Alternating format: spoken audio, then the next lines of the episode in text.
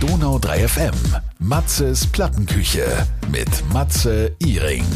Ja, heute die Plattenküche. Ähm, weiß gar nicht so richtig, wie ich ihn jetzt ansagen soll. Als, als Bad to the Bone, als Junkfood, als Him, als Surprise. Ja, Dick Brave gab es dann auch noch. Aber ich glaube, jetzt wird es für viele schon ein bisschen heller am Himmel. Hallo Sascha.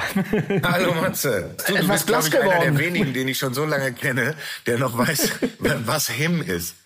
Oder dass, ja? ich, dass es das mal in meinem Leben gab.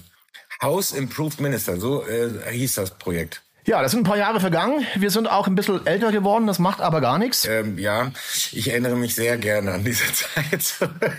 Ich hab's in der Hand, das neue Album von Sascha. Am Anfang hat man da so ein bisschen Elvis rausgehört, oder? In the Ghetto. Kann das sein? Ja, äh, in the Ghetto meets Suspicious Minds. Zwei meiner Lieblingslieder von Elvis in einem. Nein, es, es, es hat sich total angeboten. Ich habe ja bei diesem, bei diesem Album oder bei der Live-Show, wo, äh, ne, wo das Live-Album äh, auch entstanden ist, da habe ich ähm, natürlich ein bisschen auch geguckt, äh, was ist denn überhaupt alles Las Vegas? Weil die Vorgabe für mich war Las Vegas, Las Vegas-Style. Was mhm. ist alles Las Vegas? Und die meisten ver verbinden mit Las Vegas automatisch immer nur in Anführungsstrichen äh, Dean Martin, Frank Sinatra und, und Sammy Davis Jr. und Swing.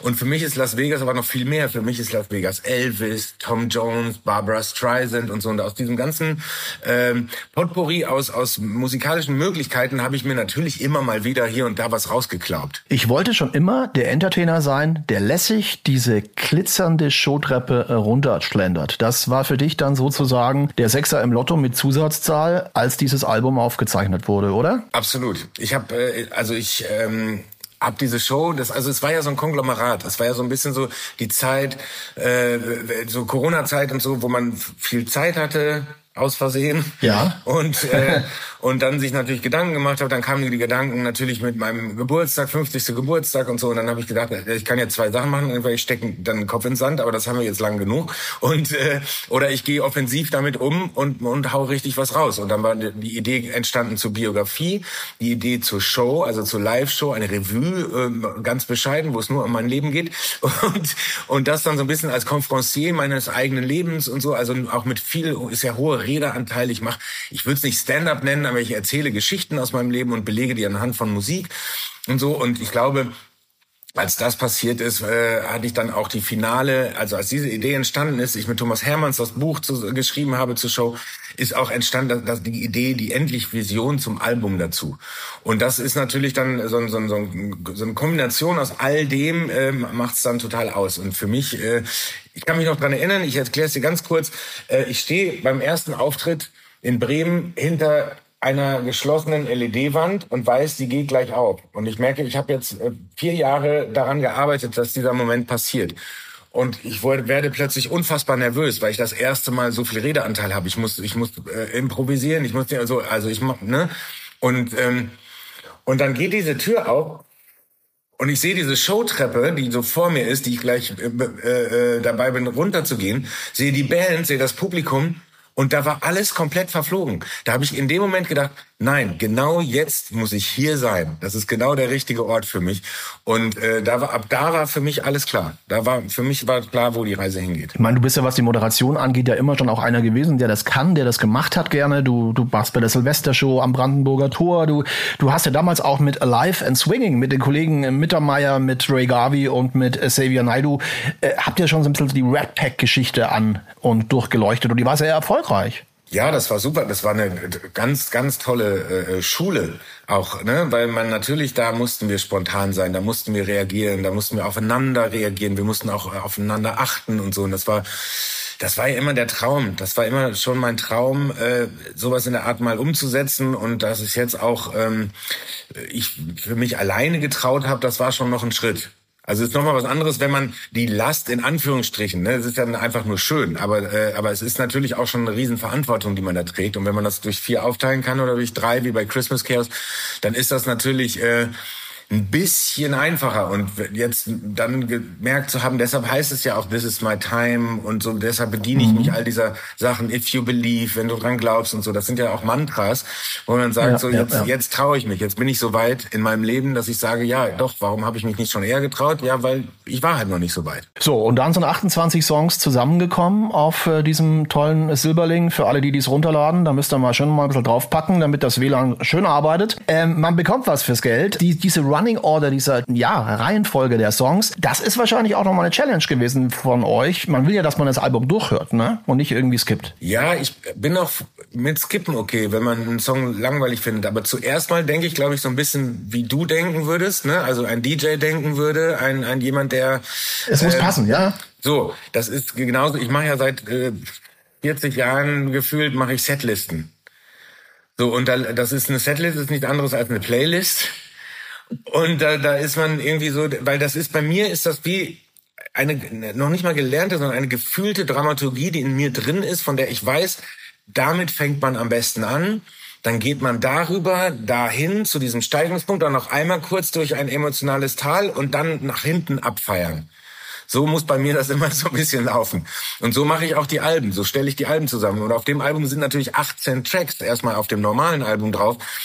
Und die Reihenfolge der, der Live, des Live-Mitschnitts ergibt sich aus der Show. Also da hatte ich nicht, aber 18 Songs in die richtige Order zu bringen, dass man denkt so, ich habe da gesessen, tagelang, wirklich, ohne Quatsch. Und deshalb ist es auch ein richtiges Album. Das ist ja ein richtiges Album mit echten Musikern, mit, mit live gespielt und also eingespielt und so. Das ist noch richtig, das hat noch richtig äh, Cojones und so. Und viel Herzblut und und deshalb macht man sich natürlich Gedanken, wie bringt man das am besten zusammen? Und dann denkt man, okay, damit starten wir. Natürlich startet man mit dem, mit dem Opening aus der Show It's Showtime, damit man gleich mal erklärt, wo die Reise hingeht, so. Und was man, mit was man es hier zu tun hat. Und dann sogar, dann äh, kann man schon mal kurz mal kurz noch mal ein bisschen äh, ein bisschen ruhiger, dann wieder dann wieder loslegen und so. Also dann habe ich mir immer die Enden, ich höre mir immer in meinem Kopf habe ich immer und ich mache dann ich höre dann auch die Musik nicht dazu, sondern in meinem Kopf höre ich äh, mir den Anfang und das Ende einer Nummer an und gucke dann in meinem Kopf, welche andere Nummer passt dann dazu, tempomäßig. Es müsste ja eigentlich reinspielen, weil du bist ja auch sehr oldie-affin, in Anführungszeichen, was die Musik angeht, dass zurzeit die Songs alle nicht länger als äh, gefühlt zwei Minuten sind. Dennoch hat der Sascha da eine Ausnahme gemacht. ja, hier und da. Es sind ja tatsächlich, also zum Beispiel meine äh, aktuelle Single Nine Lives ist, glaube ich, nur zweieinhalb Minuten lang. Ähm, da kommt mir dieses neue neue Ding dann tatsächlich ein bisschen entgegen und es kommt mir natürlich auch entgegen, äh, äh dass dass ich viel, also dass ich das, ich habe eigentlich schon immer das Gefühl gehabt, wenn ein Song vorbei ist, ist er vorbei. So, dann ist gut. Oder wenn er nur diese Länge hat, weil man hatte mal so eine Zeit, wo man im Radio dreieinhalb Minuten brauchte. So. Ja, genau. Und dann hat man den Song so schon so geschrieben, man, das war so formatiert, dass man auf dreieinhalb Minuten kam. Und dann ist natürlich so, so manchmal hier und da schon eine Schere im Kopf beim Schreiben. Und das ist ja bescheuert. Also ich würde sagen, wenn ich jetzt eben dem, dem, wenn ich einen sieben Minuten Song aller Hotel California oder so oder oder noch mal sowas wie Bohemian Rhapsody einem einfällt, dann wird das einfach gemacht und dann ist auch egal, ob jemand sagt, das musst du jetzt kürzer machen oder so. Und wenn man aber in zweieinhalb Minuten fertig ist und sagt, so mehr habe ich jetzt nicht zu sagen, sondern das ist damit ist das Werk für mich beendet. Da muss ich auch nicht künstlich noch äh, einen ein Minuten C-Teil reinschmeißen oder so. Der Mann hat so wenig zu tun und so wenig Arbeit, ja, dass er dann nebenbei noch mit seiner Frau ein Kinderbuch beziehungsweise ein Kindersong herausbringt. Das ist ja unglaublich.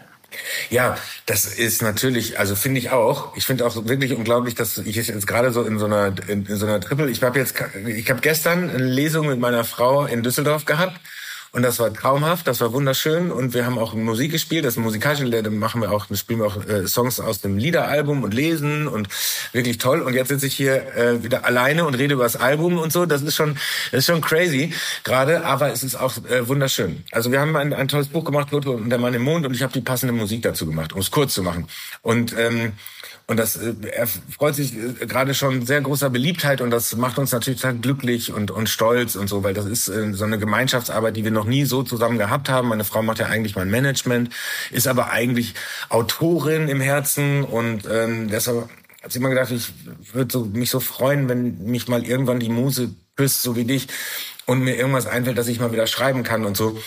Und dann eines Nachts abends kam sie, äh, nachdem sie Otto ins Bett gebracht hat, unseren Sohn, äh, der immer in der Zeit so viele Warum-Fragen gestellt hat, kam sie zu mir an unseren Kreativtisch, so nennen wir das. Der Tisch steht draußen, ist einfach nur ein Tisch auf der Terrasse. So, ne, ist jetzt nichts, nichts, hat keine besondere. Aber für uns ist das immer so am Abend nochmal runterkommen, Gläschen Wein aufmachen, über den Tag reden oder auch mal zusammen schweigen. Und an dem Abend kam sie runter mit dieser Idee und sagte, Sascha, ich glaube, ich hab's. Ich sag, was hast du? Ich glaube, ich hab die Idee. Sag, was denn? Mach nicht, spann mich nicht auf die Folter. Ich glaube, ich habe die Idee für ein Kinderbuch. Ich dachte okay, alles klar, dann setz dich mal äh, und, und mal her damit. Und dann hat sie mir das erzählt. Krieg ich jetzt noch Gänsehaut, wenn ich dran denke. Weil es war so toll und es hat sofort angefangen, bei uns so Funken zu schlagen in den Gedanken. Und äh, da haben wir ähm, diese Idee entwickelt. Und jetzt ist sie da und jetzt ist es real und jetzt passiert das alles. Das ist wirklich krass. Logischerweise muss man da wahrscheinlich anders an die Texte, an die Arbeit herangehen, wie wenn man jetzt in Anführungszeichen einen normalen Popsong schreibt. Ja, obwohl ich mir eigentlich gesagt habe, äh, was kommt, das kommt. So, ne? Also ich habe jetzt da keine Vorgaben mehr selber gemacht, weil es ist nicht wirklich ähm, also wenn man Kindermusik hört, dann denkt man so an bestimmte Sachen. Dann denkt man so an Ramsamsam und so, ne? Und so Bewegungslieder ja, ja, genau. und so. Aber das ist es nicht. Schneeschnar, Schnappi und so. Ja, ja, ja genau. nee, das ist es nicht, überhaupt nicht. Das ist echt, das ist, das ist Popmusik. Eigentlich, also ich, der, der Anspruch war ja, auch für uns selber, dass äh, dass man ähnlich wie deine Freunde oder so, dass man dass man äh, etwas schafft, das äh, die, den Kindern gefällt und die Erwachsenen nicht zu Tode nervt. Habt ihr das dann beim Otto getestet, beim Sohnemann? Mm, ja, wir haben ja, ich, es hat ja so langsam angefangen. Es hat ja erstmal gab's ja nur das, die Idee zu dem Schlaflied. Und ja. dann ähm, fand er das schon gut. Und äh, dann gab's die, die, die Idee zu einem Titelsong. So, das waren dann irgendwie erstmal nur zwei und dann hat das so viel Spaß gemacht, dass ich gesagt habe, okay, dann lass uns doch irgendwie versuchen, jetzt noch für jedes Kapitel auch einen, einen Song zu schreiben. Dann haben wir das gemacht. Und das macht so viel Spaß. Es macht so viel Spaß, weil es wirklich so wenig Schere im Kopf ist. Weil man da sich wirklich austoben kann, so ein bisschen daran denken muss, und auch so bei der Produktion sind auch, da kann man auch mal so lustige Elemente reinbauen, die man jetzt bei Popmusik jetzt vielleicht nicht machen würde. Irgendwelche lustigen Geräusche oder so, irgendwas, was den Kindern Spaß macht und so. Also, das ist schon echt, also macht, macht schon echt Laune. Wird ja wieder kalt bei uns in Deutschland, Österreich und in der Schweiz. Bald ist Weihnachten, in Anführungszeichen. Wahrscheinlich wird auch hinter den Kulissen marketingtechnisch fleißig gearbeitet. Es kommt der Strampler, es kommt der Bleistift, die Kaffeetasse, Poster, alles Mögliche, oder? Ja, im Moment, wir denken natürlich viel, aber wir, ich muss ganz ehrlich sagen, wir sind ja so eine kleine, wir sind so eine kleine zwei äh, Frau-Mann-Armee. Und ähm, da wir jetzt selber auch noch dann zu zweit jetzt unterwegs sind auf den Interviews und so und auf Reisen, da bleibt leider nicht mehr viel übrig, um solche Sachen zu planen. Aber wir haben das natürlich im Kopf und im Sinn und wir wollen natürlich. Es gibt allerdings schon einen, einen Artikel gibt schon, kann ich, kann ich dir mal zeigen. Ist nämlich hier unser Mondschwein. Oh. Das gibt's oh, schon. Das ist aber zu, schön. Das gibt's schon zu kaufen. Das kann man, das ist Luna, das Mondschwein, ein Kuscheltier, das man äh, tatsächlich, das Julia einfach mal einfach mal in Auftrag gegeben hat, weil, wir, weil sie dachte, wir, sowas brauchen wir doch. Du hast ja auch einige Konzerte bei uns gegeben in Süddeutschland in diesem Jahr, in dieser Season. Kleines Resümee von dir. Wie war der Sommer für dich? Super, viel zu kurz ähm, weil ich, ähm, das ist ganz, ganz seltsam. Ich hatte das auch wieder anders geplant. Ich meistens, ich habe auch mittlerweile, ich höre, ich lasse das auch mit den Planen, glaube ich. Ich hatte, da, ich wollte natürlich viel mehr Konzerte und dann war es aus Versehen so, dass fast alles im Süden stattgefunden hat. Und es waren, glaube ich, nur fünf oder sechs Sommershows. Ich wollte eigentlich viel mehr machen. Hat sich dann alles nicht ergeben und so. Das mache ich dann aber nächstes Jahr, hole ich das nach. Das ist unser Ding, ne? Ich meine, wir, wir lieben das. Wir sind Künstler, wir müssen live, wir müssen auf der Bühne stehen, wir brauchen Publikum und so. Und deshalb ähm, ist es so schön, wenn man, wenn man das sich mal wieder abholen kann und auch wieder was geben kann und so. Weil ich merke ja auch, beim Publikum ist es ja genauso. Äh, ich glaube, da haben auch einige das vermisst. Vielleicht auch ohne es zu merken erstmal, weil man denkt, man gewöhnt sich ja relativ schnell an so, an so Zustände und denkt so, ja, brauche ich jetzt auch nicht und ist jetzt auch egal, auch so ein bisschen, damit man dieses doofe Thema von sich so ein bisschen so weg wegschieben kann ja. im Kopf.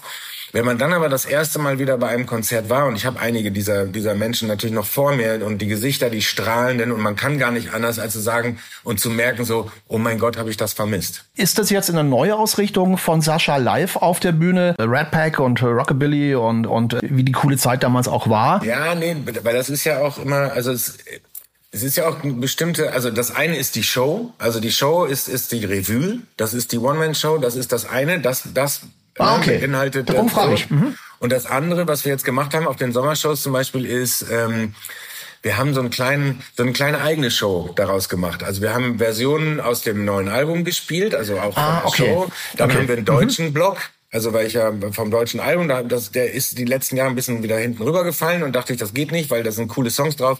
Also haben wir so einen, so einen drei, vier, fünf Songs äh, deutschen Block und dann am Ende nochmal so Hits, Hits, Hits, äh, Sascha-Dinger raus bis zum Grande Finale. Das ist schon auch cool, wenn man so abwechslungsreich das Ganze gestalten kann. Man ist auf der einen Seite in dieser Findungsphase von einem neuen Album, man diskutiert, was das Layout angeht, man geht dann ins Studio, man mischt ab und macht äh, und jetzt ist das Ding fertig. Also das ist äh, und, und bringt's dann an, an den Markt. Ne? Das ist ein, ein irres Gefühl, kann ich mir vorstellen. Weil wir gerade in der, weil wir in der Plattenküche sind und äh, ich, ich habe heute kam die Kiste, die Kiste und ich muss noch einen Post machen, erinnere mich, äh, muss ich, erinnere ich mich gerade selber dran, weil ich bin ja ziemlich lame, was das angeht.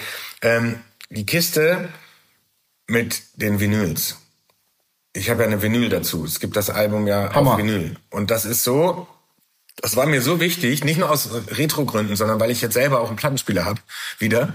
Und, und ich kann wirklich vielen Menschen, die sich noch, die das noch kennen, empfehlen, das wieder zu machen. Weil es ist eine andere Art, Musik zu zelebrieren. Ja, es absolut. ist okay, ich, ich werte das überhaupt nicht, sondern es ist wirklich nur, weil mir dabei das Herz aufgeht, wenn ich, weil ich da an so viele Sachen denke von früher. Die erste Platte, die ich selber auf den Plattenteller gelegt habe, war Elvis Presley. Die habe ich jetzt von einem Fan geschenkt bekommen.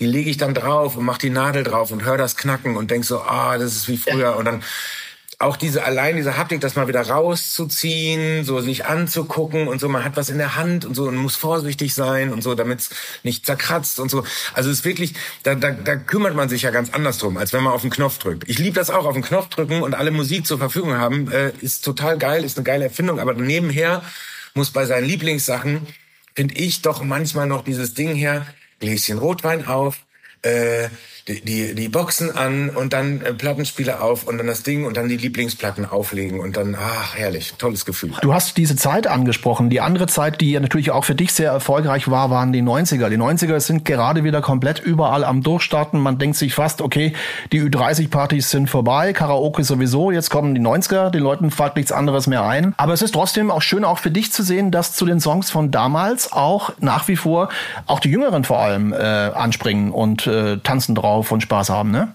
Ja, es ist ja, ich glaube, ich, ich sag mal so, das, was jetzt gerade im Moment in, in der in, im, im Musik, im Radio passiert und so, ist nicht weit weg von dem, was in den 90ern passiert ist. Also ganz viel One-Hit-Wonder, ganz viel ja. ähm, so einfach nur Acts, die kein Gesicht haben, sondern nur schon Namen und natürlich haben die das. Das ist jetzt überspitzt gesagt, ne? Und auch ein bisschen das soll gar nicht gemein sein, sondern ich vergleiche nur die, nee. Zeiten, weil damals gab es ganz viele dieser Acts, die auch ganz schnell wieder vergessen waren und heute gibt es auch ganz viele, die so eine Nummer rausbringen und einen Hit und so und dann äh, leider nicht das Glück haben, äh, ähm, stetiger am Start zu sein und so. Und das, da, die Zeiten sind schon vergleichbar. Deshalb kann ich total gut verstehen, dass junge Leute auch auf 90er Musik äh, total abfahren können und vor allen Dingen ja auch viel wieder ähm, neu gemacht wird. Also viele, viele Remixes, viele, viele, äh, keine Ahnung, Robin Schulz, äh, äh, äh Getter und, Getter und was weiß mhm. ich, wenn nicht alles mhm. sich wieder so Sachen annimmt und so.